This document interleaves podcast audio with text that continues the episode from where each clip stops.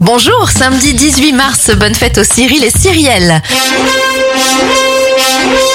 On débute cette éphéméride avec les anniversaires. Anne Giroir, Guenièvre dans Camelot à 47 ans. 64 pour Luc Besson. Olivier Mine souffle ses 56 bougies. La comédienne Alice Belaïdi à 36 ans. Et ça fait 28 bougies pour Marie Lopez. Enjoy Phoenix.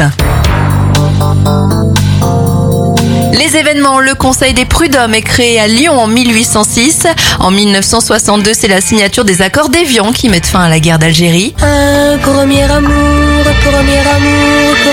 Le même jour, en 1962, la France remporte l'Eurovision avec le titre Un premier amour interprété par Isabelle Aubray. Et en 1965, Alexei Leonov devient le premier homme à sortir dans l'espace.